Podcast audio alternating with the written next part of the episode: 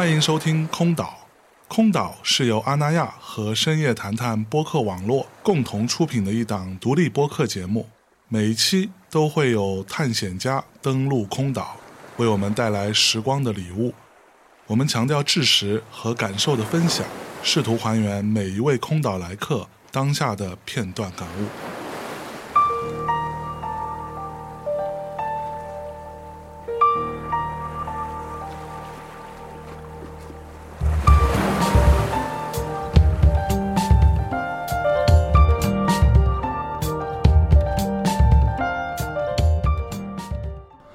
Hello，大家好，欢迎来到空岛，我是今天的收岛人象征。那么今天做客空岛呢，是一位刚认识的朋友啊，是一个非常有趣的年轻艺术家陈若凡，打招呼来。Hello，大家好，我是陈若凡。哎呀，所以你是谁嘛？给大家介绍介绍介绍，你都干嘛的？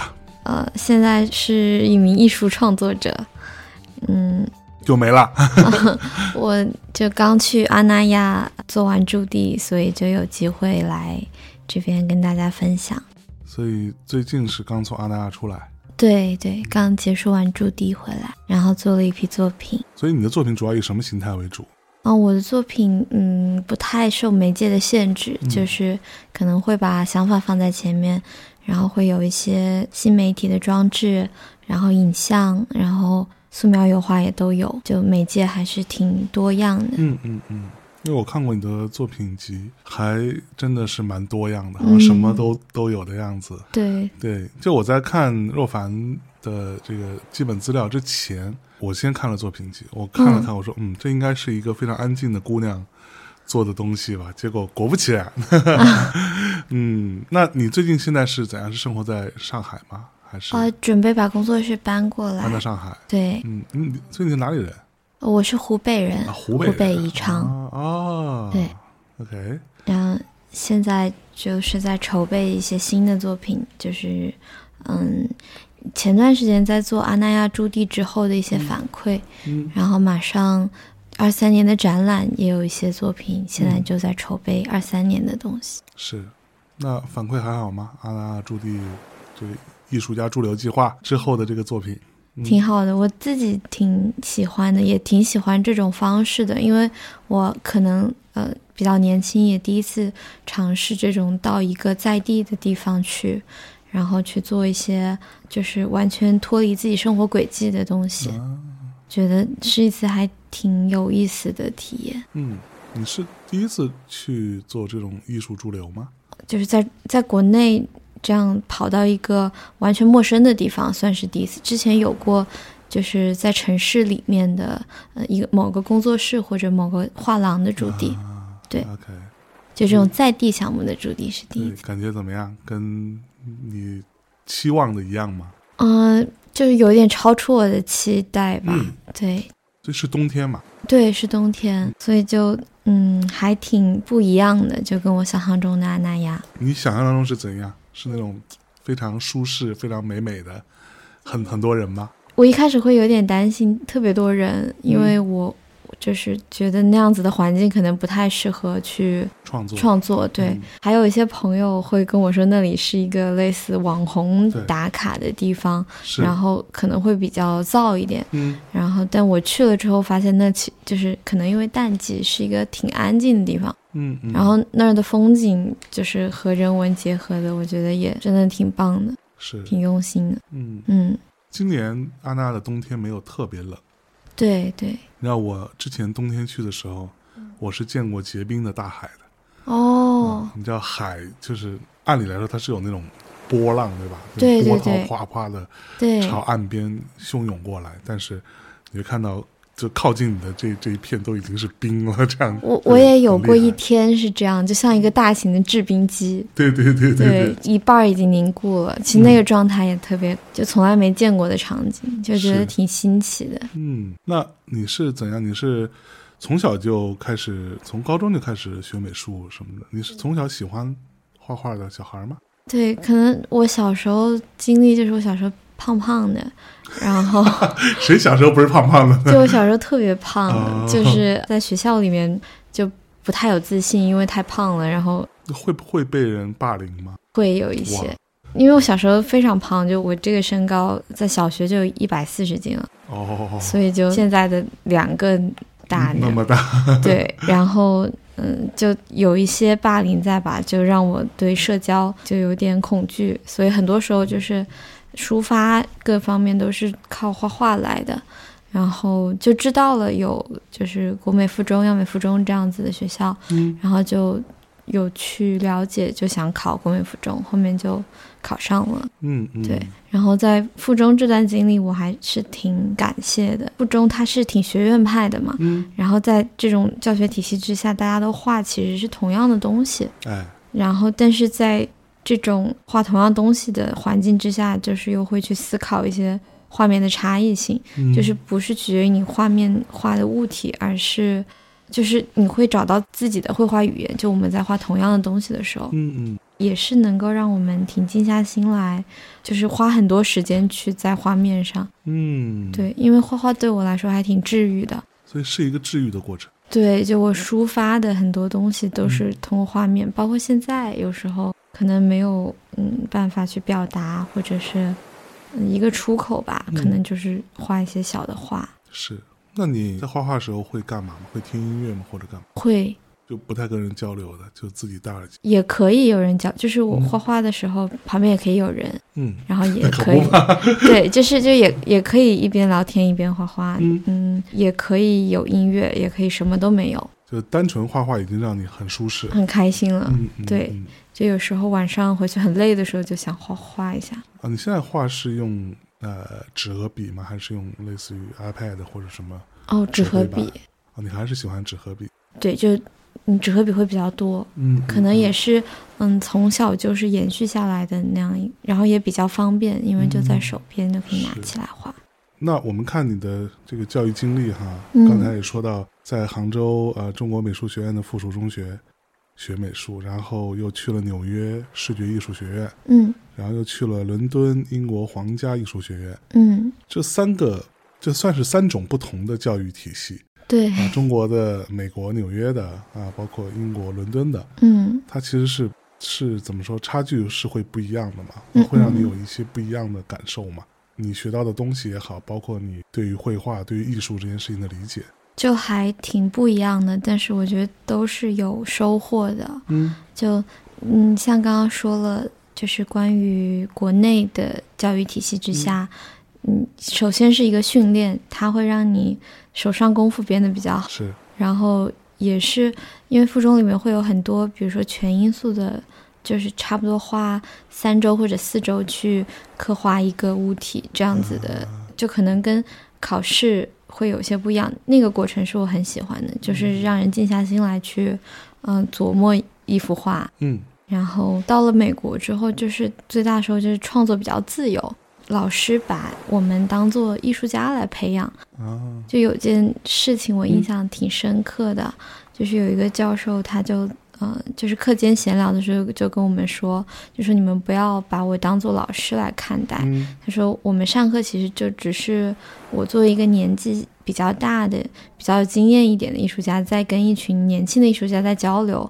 我同时也能够就是呃吸取到很多有意思的东西，然后这个还挺触动我的，就是他们没有把我们当学生来说教，嗯就还挺感动的。嗯。但是我之前有听到过有学艺术的同学，嗯。呃，朋友说，在美国好像大家怎么说，他更在意你的创作的观念，你对表达的观念，你为什么要这么做？嗯，对，你想干嘛，而不在意，就或者说相对没有那么在意说你完成度或者怎么样，是是对是这样吗？我觉得是有的，特别嗯。是、呃，在英美的就都有感受过他们的教育体系之后，就发现美国注重的更多的是你的想法，嗯嗯。然后但是英国相对来说就特别注重，首先是前面的 research，嗯啊，然后再是后面的视觉语言有没有传达到位，就是你最后的嗯成果是怎么样，可能他们更加注重这个。嗯。对概念也是重要，但是没有像美国那样，可能有时候在美国就是教育体系之下，嗯，哪怕你的视觉没有呈现，你只是有一个很好的一个概念，很好的一个点子，嗯可能就会被很受关注这样。但是在英国，如果只是一个概念的话，可能是行不通的，大家都不会关注到。是。所以我觉得他们都挺好的，就是 把它结合起来就会变得很完美。对，感觉你的艺术求学之路还蛮怎么说，还蛮完美的。就是你在中国是非常强调你的你的基本功。你的造型能力啊，你的构图能力等等啊，嗯嗯然后你去了美国，就是然后又到了英国，其实整个这个感觉是有点还蛮幸运的。对，就也特别就是幸运，家里边人还挺支持我去做这样一件事情。嗯，对。那说到家里面的支持啊，就比如说我认识的，包括我自己，嗯，呃，很多。喜欢美术的孩子，那可能家里面未见得都那么支持，就觉得说这个事情真的靠谱吗？或者说他真的能养活你吗？对，将来是一份能够让你赚到，咱们别说大富大贵，对吧？至少说可以让你自己独立的经济，嗯，这个来源靠谱吗？对吧？对。那之前采访当中也一直说想要做艺术家呀，什么之类的。嗯嗯嗯。就是这种对于艺术家的执念是怎么来的？其实我在。高中到大学的时候，当时也有考虑过，像嗯刚刚说的，就是就业问题呀，包括养活自己。因为艺术家养活自己，可能真的只有金字塔顶部的那一些人才可以。所以就也考虑过，就我之前有做过一套服装的作品集。嗯，因为当时也考虑说，哪怕想做艺术家，也可以做一个跟艺术行业有关的事情。嗯，所以就去做了一套服装的。呃，申请的作品集，然后也有身上，但是就你在做的过程之中，我就发现这东西还是嗯，去服务别人的，就它还是一个嗯功能性的，嗯，对，就是你永远不能把你自己的想法，就是完全只按照自己的想法去放到服装上面，而且它也是有限制的嘛，是啊，它总归是为人服务的，所以就觉得。嗯，还是要做艺术家，所以那时候就自己试试看，就 DIY 了一套那个纯艺的作品集，然后就自己申纯艺的学校。对，就因为还是觉得纯艺可能更加能够表达我的想法。嗯嗯，然后也跟家里边人有聊过，他们。他们其实一直都挺支持我的，就愿意尊重我的想法。嗯嗯嗯，是觉得哪怕赚不到什么钱也无所谓。他们当然是希望我能够养活自己，但是如果就是做自己都不愿意做的事情，他们可能会觉得那个更加的不堪吧。嗯嗯，那你对艺术家的定义到底是怎样的呢？或者说你想成为什么样的艺术家呢？我。想成为就真诚一点，然后纯粹的，就是就如果我在做艺术家这件事情上能够一直保持一个初心，就不被嗯商业也好，不被其他的事情所影响，想做这样的艺术家。然后我觉得艺术家的定义就是能够用自己独特的语言或者说表现手法来表达想法，嗯，然后对周遭的一切做出反馈的人吧。那有对于你影响比较重要的那种艺术家吗？嗯，有的，嗯，就是有一个艺术家是一个很古典的艺术家，叫安格尔。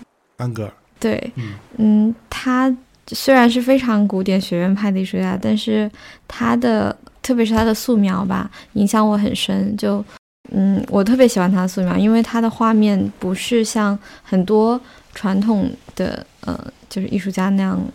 就或者说大师画的刻画的非常深入，他其实就简单的几笔就很轻松，但是他每一笔又有很多的控制在里面，就是他一条线下去就用很少的语言，但是嗯表很精准的表达出他想要表达的东西。嗯然后这种在作品之中做减法的思路，给了我自己本身的艺术创作有很大的启发，所以我很喜欢。嗯，然后还有一位艺术家叫做 Wolfgang Leib 是。一个德国的，对，来自一个小城市。沃夫冈老师，嗯，对对对，他就是很有名的，就是在 MoMA 的那个展厅里边大的花粉嘛。然后我去看他纪录片，他是用十八年的时间去搜集了那个榛子的花粉，而且在他家的边上。就是让我觉得，虽然那个装置非常的简单，非常的不是很复杂的一个装置，但是它的力量真的就很大，很打动我。它背后的这些如何去完成装置的这一系列的事情，我觉得也非常的打动人，力量非常大。嗯嗯，所以你想成为跟他们类似的艺术家？对，就是他们让我就很触动我吧，就可能我没有办法成为像他们这么厉害的艺术家，那但是。但是他们就确实有非常让我觉得很喜欢，嗯。就是因为我很少看展览，但就最近有一个在西安艺术中心，可能刚结束的一个艺术家，我也是在那个展览上才第一次认识他，叫做胡小媛，他的作品我也很喜欢，我觉得他对细节的把控，然后整个嗯装置的感受，我觉得是一个很棒的艺术家。嗯，嗯，所以你很少看展览，对我不是一个常常去看展览，就为什么呢？嗯，可能就是比如说，我认识一些音乐人朋友，嗯他们经常会说，他们平时嗯不是老听歌的，就是那他们的说法是我怕听太多会影响自己的创，因为有很多东西其实蛮洗脑的。嗯嗯嗯对，它跟我们不一样。比如说，我虽然是音乐行业，但是我我自己不做音乐，嗯那我的工作要求我大量的听，哪怕是我觉得这是很土的，我也要至少要听过吧，嗯对，知道怎么嗯回事儿。嗯，对他们跟我们就完全不一样，所以你会有类似的状况吗？会有，我觉得就嗯，因为你吸取的东西潜移默化的，一定会对你的创作有些影响，所以我在。就是极致创作的时候，那一大阵子我是不会去外面看展的，当然也不会完全的隔绝，就是不是说很抵触这件事情，只是我自己没有那个想法想去看展览，然后也是怕被影响吧。嗯，再是就除非是有我特别喜欢的艺术家，我知道、哦，他他的原作在这边会有展览，那我可能会去看。对，我觉得跟你刚刚说的那个做音乐的朋友可能会有一些类似，嗯。就好像看展览这个东西，就像是你的职业，就有点像是比如说评论家或者是嗯。就历史的艺术史这样子的人，他们需要去了解动向，但我觉得作为艺术家，可能不需要了解的这么多。那么多，对，嗯所以我可能就是比较多的时间就是在家里面创作这样。所以你会是那种比较宅的小孩儿，嗯，还挺宅的。对，相对对很更加内向，或者说往内心走多一些。对，我也很开心跟朋友一起，但是，嗯，一个人的时候也也挺自在的。是，对，嗯，然后我有一只小狗，哦所以就我跟他待在一起的时间很多。嗯，，OK，他愿意跟你待在一起吗？哦，他愿意，挺愿意的你怎么知，道？他没准觉得你怎么还不出去玩？哦也也 让我自己待会儿 说不定。，Leave me alone。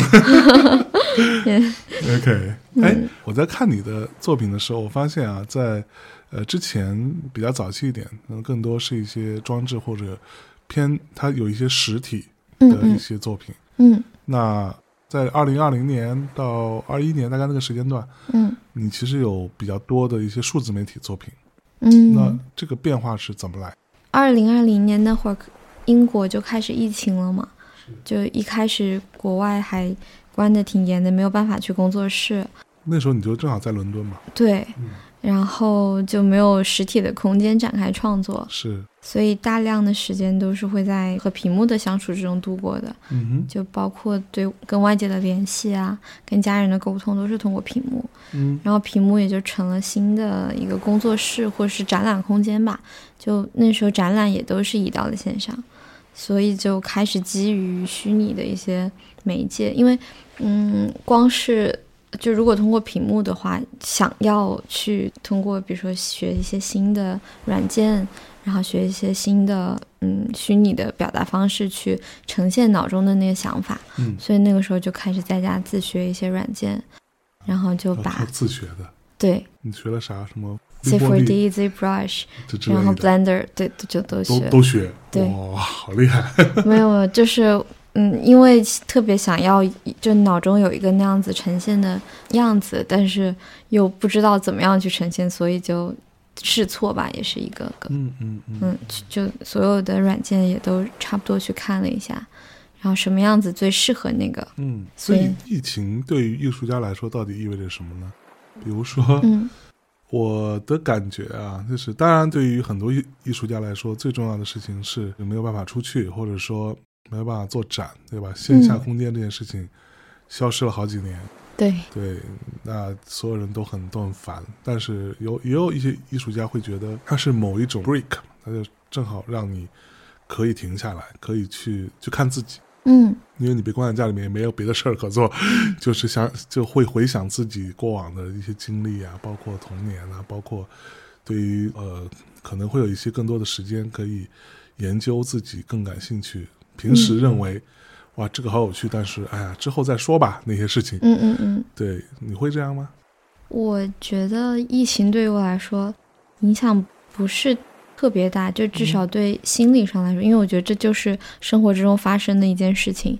那嗯嗯，其实我做作品很多也都是我生活周遭的一个反馈吧，嗯，就是现在发生什么了，那我就有感受了，就可就把它表达出来。是，我觉得疫疫情也就成为了我就是作品之中，包括这个对媒介的转换，就也是一种对生活的反馈吧。嗯嗯嗯嗯，然后，疫情本身不会让你焦虑吗？或者烦躁、痛苦？好像我没有太多这样子的情绪可能。跟你平时也很宅，自己待的很舒服有关系。对对，有这就可能最大的影响是我没有办法那么便捷的回国跟我的家人，因嗯，为我外公外婆年纪很大了，是，就我还挺想他们的，嗯所以就这个算是有一些焦虑，或者是说也怕他们，嗯，就是被这个疾病所困扰。对，就医疗就是去医院就没那么方便了，对对对等等。到其他的，我觉得倒还好，嗯就可能如果没有疫情，也别的事情也会对生活产生影响。嗯。嗯，所以我可以问你后来是怎么瘦下来的吗？哦，因为嗯、这个完全没问题。对对对，因为我也最近想要说我要瘦一点。嗯就一个是我小的时候真的是吃的太多了，就是就是我在学校里面吃完之后，然后在学校外面小卖部也会一直买吃的，然后嗯、呃回家了之后，就我外公外婆烧菜烧的特别好吃，又再来一顿。对，所以每天都在吃。然后，而且那个时候他们就是老年人的观念，就会觉得，嗯，小孩子长胖一点、长壮一点好，对对对对，对对身体好。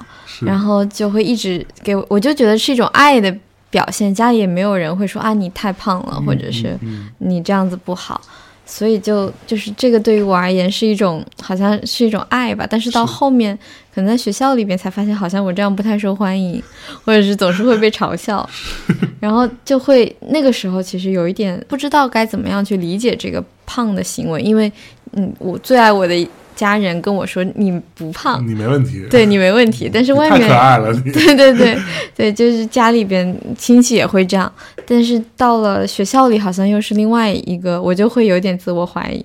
嗯然后到了高中的时候，一个是就知道自己这样好像不太好看，就是会有点影响那个美观，嗯然后再是嗯，因为我们家是湖北的，杭州的。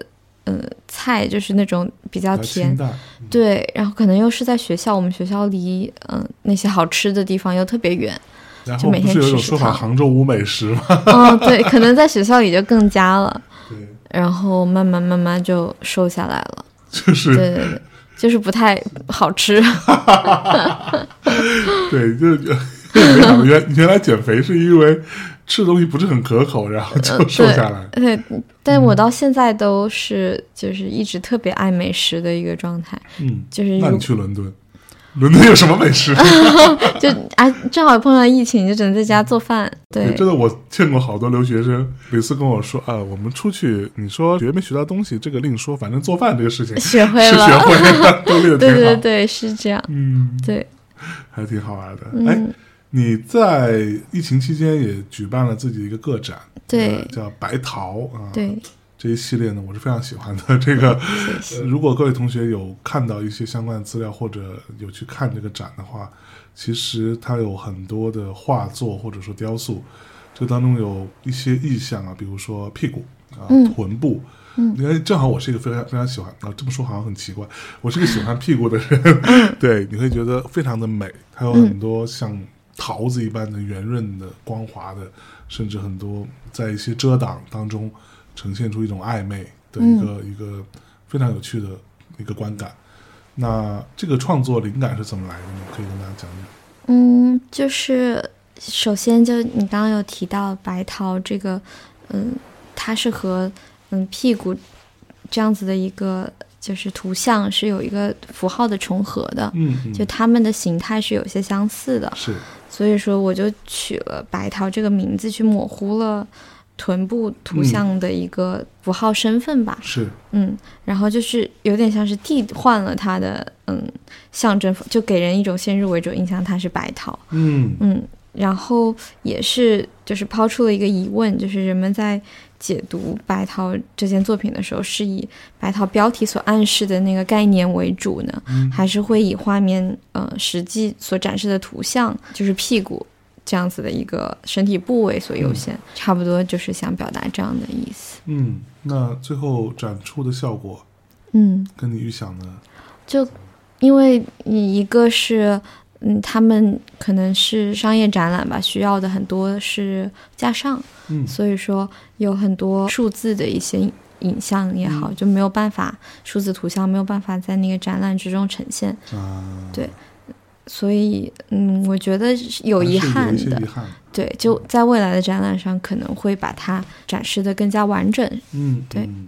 那有受到一些让你印象深刻的反馈，有还有挺多，因为对？对，就是会有一些人觉得，嗯，这个东西是晦涩的，就是、嗯嗯。或者是，嗯，特别是长辈吧，他们可能没有办法理解我做，甚至他们都会不知道该。呃，比如说有推送，他们嗯就觉得好像不不太应该去转发或怎么样，就是很亲近的嗯爸爸妈妈可能都有点没有办法去对，提到对他，们来说可能不一定能够接受了。对对对，是是一个挑战性。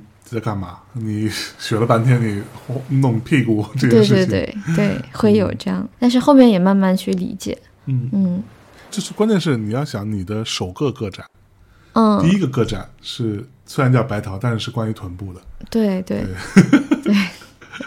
对，他们可能也会有一些担心在里面，说小朋友，我们家这小孩是不是有点对。怪怪的？嗯，对，而且是在念书的时时候，对，在英国，在伦敦经历了什么？嗯 其实那个白桃的展览也是当时感觉，嗯，比如说在穿衣自由上面，啊，我觉得在国内也是一个没有非常，就哪怕到现在吧，可能还是会去嗯、judge 女性你穿的少或者怎么样。就是什么，你穿成这样，那活该你对对对受到骚扰。对就是我们到底是有多愚昧？我们这个社会，我的妈呀！对，就可能有一些这样子的经历在里面。嗯，然后就会，嗯，也是通过这个展览去表达一些没有办法去说的事情。嗯，嗯，所以你会在内心当中有一些这种强烈的反抗的意识在里面，嗯，就是没有很强烈，但嗯是也会有一些会有一些但是对，比如说这种反馈，我不会以言语或者是以特别激烈的反应去反馈，可能有时候是夹杂在作品之中体现出来的。那你二零一九年有一个系列作品叫《无人区》哈，嗯然后呃，我看到有个说法说，白桃这个个展当中的一些作品也延续了无人区当中对于社会的高度赛博格这个问题的一些思考。嗯，这个怎么说呢？给大家分享一下。你还对于赛博格化这个问题进行思考吧？就是嗯，在无人区那个系列也是，因为我不知道，嗯，大家有没有了解那个作品？因为我可能放上的资料比较少，就那个系列是，嗯，我在呃用就是 Google Map 去呃旅行的时候，它是基于 Google Map 上面的卫星图，你用 Google Map 去旅行的意思是，是就是旅行中使用 Google Map，还是说嗯，没有，就是在坐在原地，然后用 Google Map 去看世界，OK？对，那你是赛博旅行啊？你是太 赛博了。差不多。嗯就是嗯，通过屏幕去嗯看不一样的世界，包括后面那个 Timescape 那一系列都是通过 Google Map 去建模，有点像是通过屏幕去写生吧，然后去做了那一系列的建模，然后影像。所以一开始无人区系列也是在无人区的地方去用 Google Map 去观察，嗯然后去写生他们。嗯，然后像白桃这个系列也是一开始先去做一个建模，然后再去呃把就是屏写生屏幕去嗯把屏幕上的东西转移到画面之中，所以就有一个这样子的延续。哦，嗯，所以你是会在意赛博格？你你觉得它是不好的，还是好？我觉得没有好与不好，它就是发生在我们的世界之中了。它就已经存在。对，就是包括像疫情这件事情，我觉得它也是一个发生在，就是它发生了，一味的去说它的好与不好，也没有意义了。嗯，嗯对。对，就只是一个反馈吧。除了白桃之外，你有另外一个作品叫《Warm Tree》啊，那个嗯，温暖的树，哈哈。对对，因为我自己呢，看很多展的时候，我其实蛮在意的是，就是比如说一些装置作品，它用的材质嗯到底，因为我觉得，如果说一个对于材质不敏感，或者说对于材质本身它这个本体啊所拥有的意象或者符在符号学上的一些一些大家既定的认知，若然不够敏感的话。做装置，我觉得问那个意义也不是特别大，这是我的巨魔的发言。嗯，那你在这个作品当中，你有用自己的宠物宠物狗的毛发，对，然后好像还用了一根叫紫藤木这样嗯，子，就是你你是怎么想的？因为什么用这些材质，用这些东西？就是一开始我发现，哪怕同就是同一个种类的植株，它们也会有自己就是对外界不一样的反馈。嗯嗯，就有一些会比较喜喜欢阴凉一些，然后有一些，嗯、会比较喜欢大太阳，然后它们的长势也会不一样。就是，嗯，感觉植物也是有它们自己的脾气和秉性，嗯，它们喜欢的湿度啊，什么都不一样，就是不会用他们自己特有的语言在跟我们沟通吧。所以就，嗯、想到了，因为植物的生命会比动物的要就是长很多。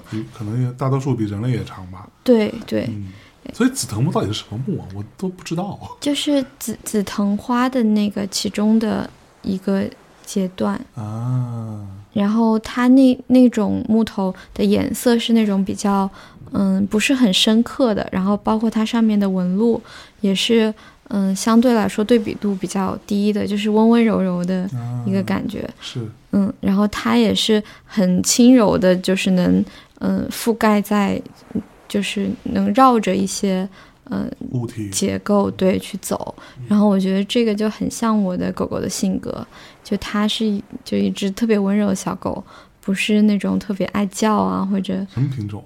嗯博美，但在博美里边就不太常见。嗯。博美不是都叫的蛮凶的吗？对对对。虽然它小，但是它真的对。还蛮聒噪的。对对，大部分都是这样，嗯但我我的就是我觉得就跟紫藤很像，然后它会一直想要靠在人身边，所以就嗯就是把就是狗狗的毛指到了上面，然后后面还会有一些嗯三 D 打印的东西就是出来，对，包括在呃影像装置里边，就有一点像是把他们的情感永远的储存在了这个文档之中。是。对狗狗知道自己的毛掉下来之后被用在艺术品上吗？它可能没有这个意识你会识。跟他讲说：“你看，这是你的，这是你的对我有带他去 那个展览的地方去闻他 OK 自己的，毛。对，”它有什么反应吗？就还挺好奇的。嗯嗯，他可能闻出来！对，哎呀，那你的这个嗯枯木跟毛发，包括跟一个那是一个巨大的屏幕，对吗？对，跟屏幕之间的这个，就是你用屏幕的逻辑，是因为它有什么特殊的意义，还是说它只是你表达的形式感，还是说是迫不得已而为之？就是不是迫不得已而为之，因为嗯，刚刚说了，想试图去克服呃记忆和文档的一个局限性，嗯因为记忆是一个或者说呃储存在电脑上的东西是可以更加久的去储储存的。那我在想，我跟他之间的情感，或者是说他给我带来的一些东西，能不能够投射在就是虚拟的世界之中的东西里边，然后嗯通过这个有点像是破除了这个次元壁，能不能够在里边做一个更多的延续？那我觉得，如果说有一天我们真的技术发展到可以把人脑或者记忆啊，或者人格 whatever 灵魂，可以 upload 就上传到一个云端，然后变成一个赛博的状态永生，在精神层面上，对对，我觉得你应该会去做这件事情吧，你肯定是积极拥抱的吧。对，你不让自己做，你还让自己狗也要做，是这样嗯。，就是因为想到他们的寿命会比我们要短，本身其实还挺难受的，所以就想有一个美好的期许吧，想说能不能够通过嗯虚拟的世界去延长我跟他之间的联系，嗯，嗯，或者让我们之间的联系永远都是被存储在那里的。那你还有两个作品啊，一个叫《Soft Scream》，对啊，温暖的屏幕；对另外一个叫《Liz with Her Friends》。对啊，这个当中其实有有大量的宠物啊或者家人。其实我对于你过往的作品当中印象比较深刻的是，就是这个 Soft Screen，嗯，因为它旁边有配一张图是。呃，你的外婆，对。呃，小抱着小时候的你，对，啊，一个非常可爱的，像每个小朋友一样圆圆乎乎的一个小孩。嗯，嗯嗯，对，然后穿了一个毛衣这样子，然后你你其实是用编织物、用三 D 打印的方式在呈现的，是吧？对，那个作品也是因为疫情的时候，我会跟家里边的人视频嘛，嗯，就没有办法。担心你，对，对，然后嗯，我也挺想他们的，但有的时候就感觉在跟他们视频的时候，那个屏幕它不只是在是一个很冰冷的屏幕，它可能就就有些话触动到我的时候，就感觉好像变软了，然后变得很温暖，来就是能过来拥抱我这样，然后我脑中就有一个这样的画面，所以就有了那样子一个作品，就是嗯，屏幕通过里里边这样出来。为什么会嗯。选择就是毛衣的编织这样子一个材料，也是因为我外婆小的时候，在我很小的时候就中风了，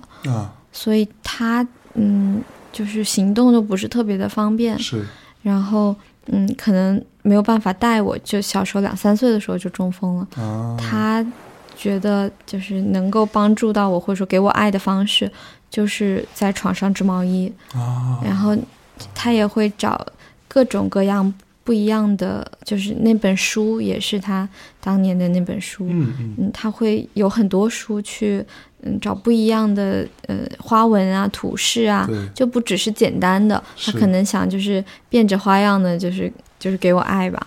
嗯嗯然后就包括那个小毛衣，现在就是有的都会拿出来看，就觉得特别的好，特别的温暖。是，嗯，然后我就想用我的方式去回报给外婆，所以就用了算是写编程的这种方式，因为在那个软件里边是需要一些小的 coding 的，嗯嗯，然后就是用我们自己的方式去还给他，然后包括那个展览里边的那个电脑也是我用 Raspberry Pi 就自己组装的，啊，嗯包括屏幕莓派，对对对，然后你还会组装这种东西，就也是现学的好，厉害啊！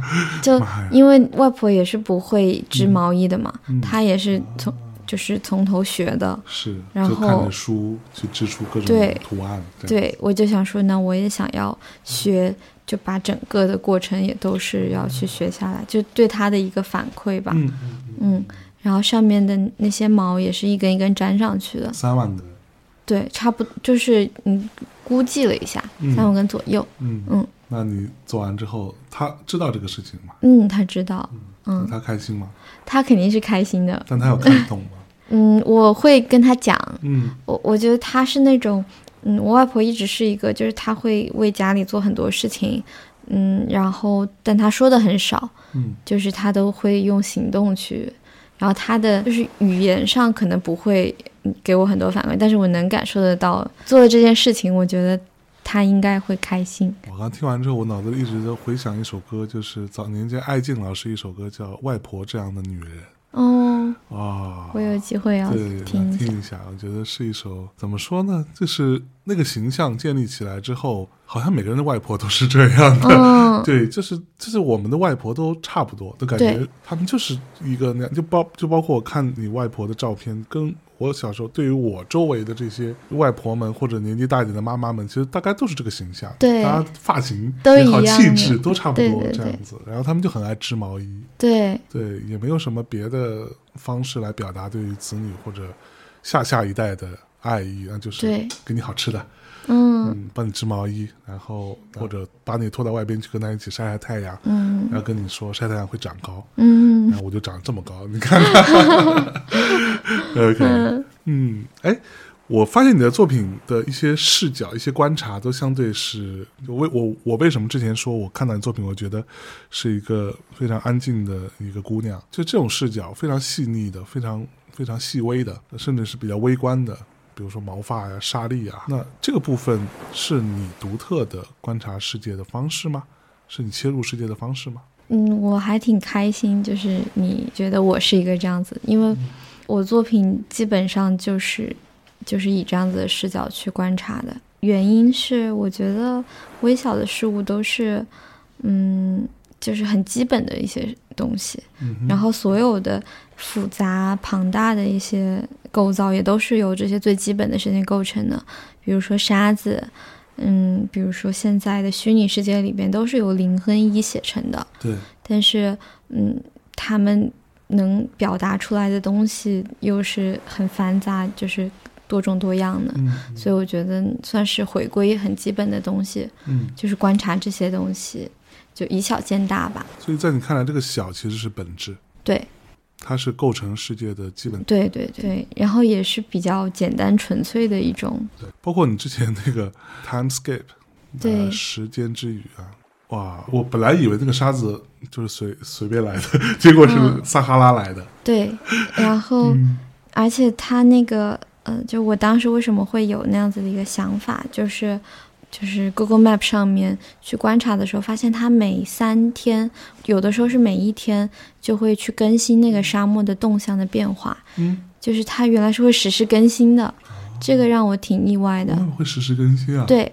我以为他们可能半年的更一次不错嗯，了。他们挺实时更新，像呃，比如说城市可能没有，嗯因为大部分的建筑都不太会动，但是是因为是沙漠，所以他们的风向对他们的地形变化还挺大的，所以我也是去。就是经常去那儿看，就是定同一个地方，会去截图，才会有对比。然后我就觉得这是一件很有意思的事情，所以你能注意到我的作品里边会有一些嗯小的裂缝，那些就是嗯把所有的它的变化都放在同一个雕塑上面，嗯所以就给它取名叫时间之语，就是固化的时间。嗯，所以，就是我觉得你除了对于世界的非常细致的、细腻的、颗粒感的切入和观察之外，你还要求你的沙子都来自于撒哈拉之类的哈。那你是一个非常完美主义的，就是大家想象当中那种所谓龟毛的艺术家。嗯，我我其实对于生活是一个不是很完美主义，嗯。但是我对作品会有一点就是要求，因为可能对其他事情就是太没有要求了，所以觉得在作品上面就一定要达到我想要的效果，哪怕有时候画就就对于画面吧，我可能嗯如果不是很满意，我会这张就是丢掉，嗯，或者是全部重新刷一遍再开始画。是，嗯，那这样会让你很焦虑吗？嗯，我觉得这种是一种好的，就是。哎比较正向一点的焦虑。，对对对，就是这样子，就是会转化成动力吧。嗯，对于我来说，像这样子大量的精力和关注力的投入，当然是对自己作品的负责。但是如果别人看不出来，或者说不 care，嗯，你会很失落吗？不会，嗯因为我刚刚有说，整个做作品的过程，其实对于我自己来说，是一个嗯挺疗愈的过程，所以就还好，就整个做完你你已经满足了。或者说这个东西能达到我自己的要求，那我就是满足了。就嗯。嗯，外界的交流，嗯，因为不是做给所有每一个人看的，对。对，所以只要就我不会有期待说每一个人都要能看得出来或者怎么是。样，但是如果有一个人看出来，我就会开心。嗯。嗯我看到你作品当中有很多的媒介啊，包括什么雕塑啦、油画啦、三 D 打印啊、数字媒体啊等等啊。嗯还有，当然也有很多我们刚才讲过毛发啦，什么什么这个那个的植物啊。那你对于不同作品和去挑到与之匹配的媒介嗯这件事情是是有非常清晰的认知的吗？就是我想好了就这样，还是说我因为某一个媒介，我产生了一个感受，我才去创作作品，是反过来？嗯，可能会是前者，就是我先有作品的想法在先，然后再去，嗯，哪怕学这个媒介也好，嗯。嗯，就是我不太会说是我擅长什么，那我就在这条安全区里面去走，嗯。嗯，我可能会是，嗯，比如说我觉得这个作品好像有一个我脑中呈现的方式，那我就去找到一个尽量能够，嗯嗯，与之匹配的一个，嗯，媒介去往里边去探索，这样。嗯，举个例子呢？比如那个和奶奶的那个作品，那个 soft screen，它就是，嗯，当时看就是在视频里看到那一幕，就有一种视频里边很自然的通过这个屏幕延伸出来，然后有一个嗯、呃脑中的想法就是毛衣，但在那个时候我是不会嗯、呃用软件去织毛衣的，那我就去学了怎么样去织，然后包括那个 Raspberry Pi 去嗯构建一个那样子的电脑吧。嗯嗯，嗯，就是也是一个手工的电脑。是。嗯那我们在今天这个时代聊艺术，聊嗯艺术家，聊艺术创作，可能可能是我们的宿命吧。我们必不可少的要聊 AI，对吧？嗯那 感觉呃，最近尤其是最近这几个星期吧，我觉得好像又莫名其妙的，国内又有一波这个以 Chat G B GPT 为代表的这种所谓人工智能，对，包括前几年，包括去年、前年，大概各种元宇宙是吧？全世界的元宇宙啊、中国也成立了各种元宇宙，呃，也包括 AI 绘画，那、所谓的 AICG 这件事情，甚至之前我还听说，好像 AI 绘画得到过那种绘画比赛的一等奖。嗯嗯，那我们往前倒，嗯、当然每个技术的发明，每个工艺的推进，都可能会影响到创作本身。嗯比嗯如说工业时代啊，本雅明老师就说，呃，机械复制使得艺术品的灵韵消失了。嗯那这个灵韵的消失，那当然后来呃又有像安迪沃霍这样的人，他们又就是我就是用这个方式来去，你可以说是某种反讽也好，whatever 也好，他也在这个基础之上又进行了艺术的重新的一个阐释。嗯那在目前这种 AI 绘画快速发展的这个状态下，你首先你看过 AI 画的东西吗？以及你认为 AI 会给艺术家的创作带来冲击吗？嗯，我看过一些，但没有完全全面了解。嗯但我会觉得这些可能会对一些功能性或者是说服务甲方的艺术品，就是装饰性的艺术品造成冲击吧。嗯嗯，就它就不需要人工来画了嘛，它会有一个 AI 可能画的更好，或者说出品更稳定。对对对对，就是是对这样子的艺术市场有冲击的。但是我觉得那个不是艺术家的领域，嗯就是嗯嗯，因为我心中的那个艺术家可能就是要求更加苛刻一点，就是不可以去做一些装饰性。我觉得那个东西可能更多的是插画，或者是嗯嗯呃，就是有点像工厂去出产这样。所以我觉得对于创作艺术家这一环是没有什么影响的。对，因为那你那你难道不觉得有可能有一天 AI 发展到它可以破解艺术家的创作秘密这件事情？我觉得它也可以破解，但是。嗯，因为艺术家是本身最初注入情感的嗯，那批人，就是他是从零零到零点五的过程，啊他可以去分析学习，然后再去所谓破解。但是，嗯嗯，我我觉得他对本身创作者，嗯，就是没有什么太大冲击的。嗯嗯嗯是，嗯，那对于比如说，嗯，设计或者插画这件事情，嗯你觉得冲击其实还是我自己看到还是蛮大的了。对，我觉得一定会有。对对，就是至少我们先不讲我国的自媒体们嗯，特别爱用什么会让你下岗啊，会让你失业这种对对对，危言耸听的话，我觉得可能更多至少短时间之内吧，嗯，可能更多的它会变成一个工具，对它会让设计师、插画师、whatever 这些人，大家可以使用它，可以让它帮你去完成我说的效率更高对，或者说就是造轮子这件事情是 AI 可以帮你造，对，对，但是怎么造这个车，嗯，这个马车到底长什么样子，这个还是可能需要设计师们来去处理，对，插画师们来处理。就是一些机械性的工作，可能可以用它来代替。嗯嗯嗯。嗯但是对于嗯纯艺的创作来说，还是没有什么太大的冲击。对我我觉得是，所以我没有太担心这个会替代。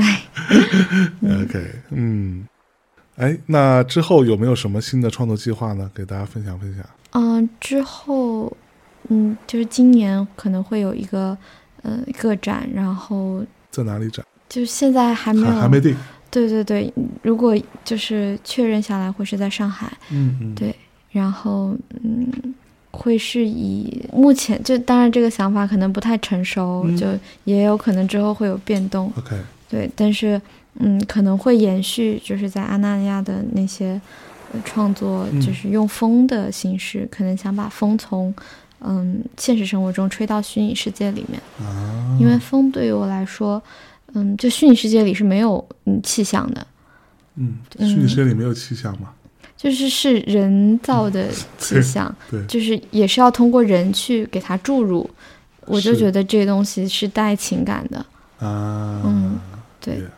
虚拟世界里边的气象是某一种某一种美术，参数，某一种参数和美术的呈现。对对 对对，嗯。而且我觉得，嗯，气象本身这个东西就是带有一定情感在的吧，嗯。嗯，就是比如太阳天，大家就会去表示是开心的，嗯。然后嗯，雨就是可能是会比较就是情绪比较平静的，嗯嗯，现在就有一个这样的雏形，但是也不一定会用这个去做。展览。对。嗯，，那如果有机会，你会愿意去做一个，比如说纯粹在虚拟世界里的展吗？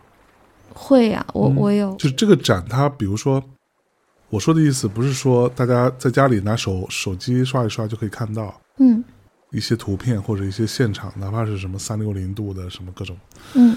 全景什么的哈。那嗯比如说，它就是完全在现实中就没有这东西，就没有这个画廊，对，就没有这个美术馆，那就是完全在虚拟世界里面。会，其实有参加过，之嗯前、就是他们会策展人会在线上有一个搭建出来的虚拟空间，然后其中的作品就是被渲染进去的，嗯嗯，就这样子的展览，我觉得也是嗯可以参加的，是对，也是有意思的，嗯你并不排斥。我并不排斥，嗯嗯其实我觉得，就是只要是思想是好的展览，我都是愿意参加。OK，嗯，那为什么是风呢？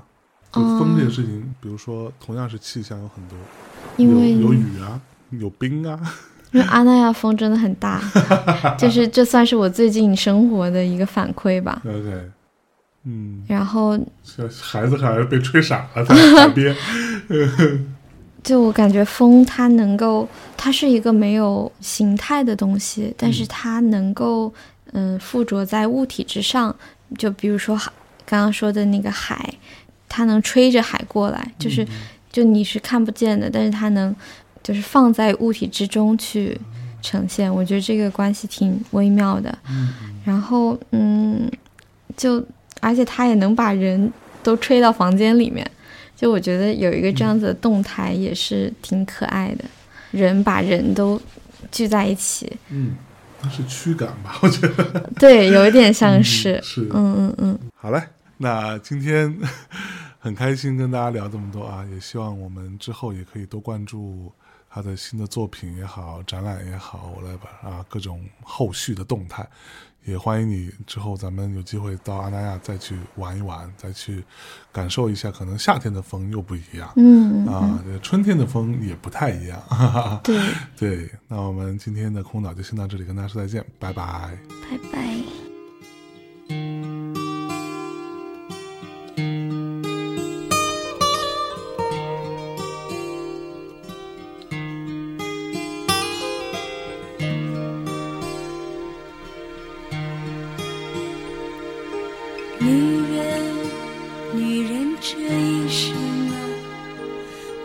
谁而活着？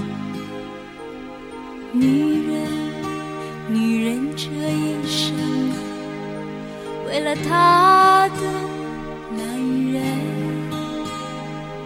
为了她和她的孩子们。